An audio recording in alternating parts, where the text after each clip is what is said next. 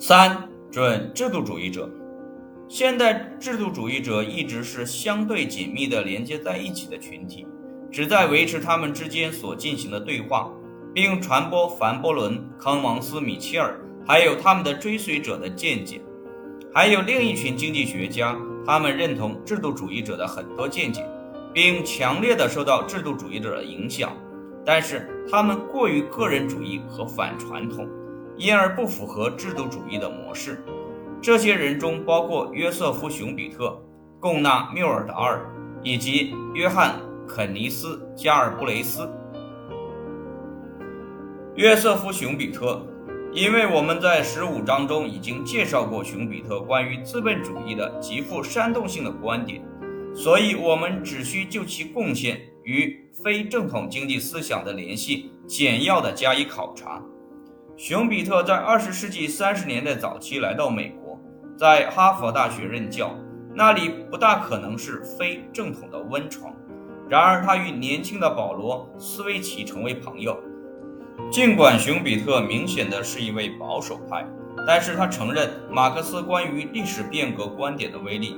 熊彼特成为非正统经济学家的一个因素是他对新古典理论所聚焦的均衡缺乏兴趣。他自己更关心理论的动态方面，这一点体现在经济发展理论与经济周期中，尤其体现在他对企业家的描述中。企业家是其所有分析中的一个重要人物。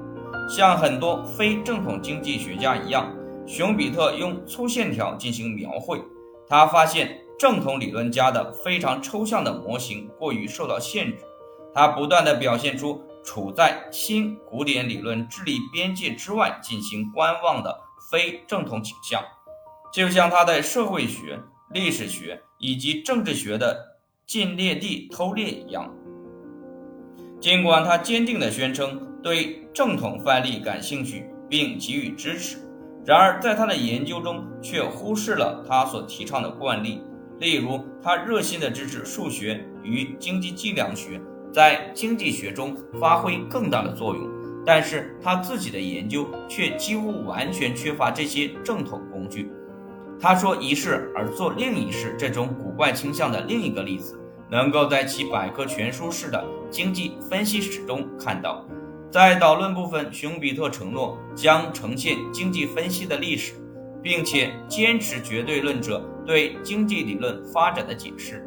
现代理论包含一个分析上明确的核心，它摆脱了价值判断。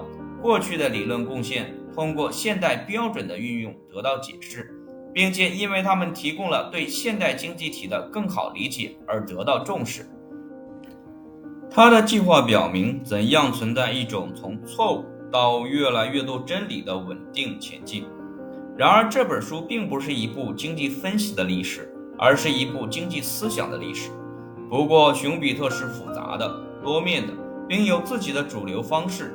这一点反映在下面的事实上，即他对那些开创了现代抽象一般均衡理论的经济学家怀有崇高的敬意。熊彼特没有形成学派来坚持其经济学，但是其经济制度与发展的动态方法，在理查德·纳尔逊与西德尼·温特的著作，以及内森·罗森堡以及小 L.E. 伯泽尔的著作中得到反映。他对企业家行为的集中研究也继续存在于 I.M. 科兹纳、哈维·莱宾斯坦以及马克·卡森的著作中。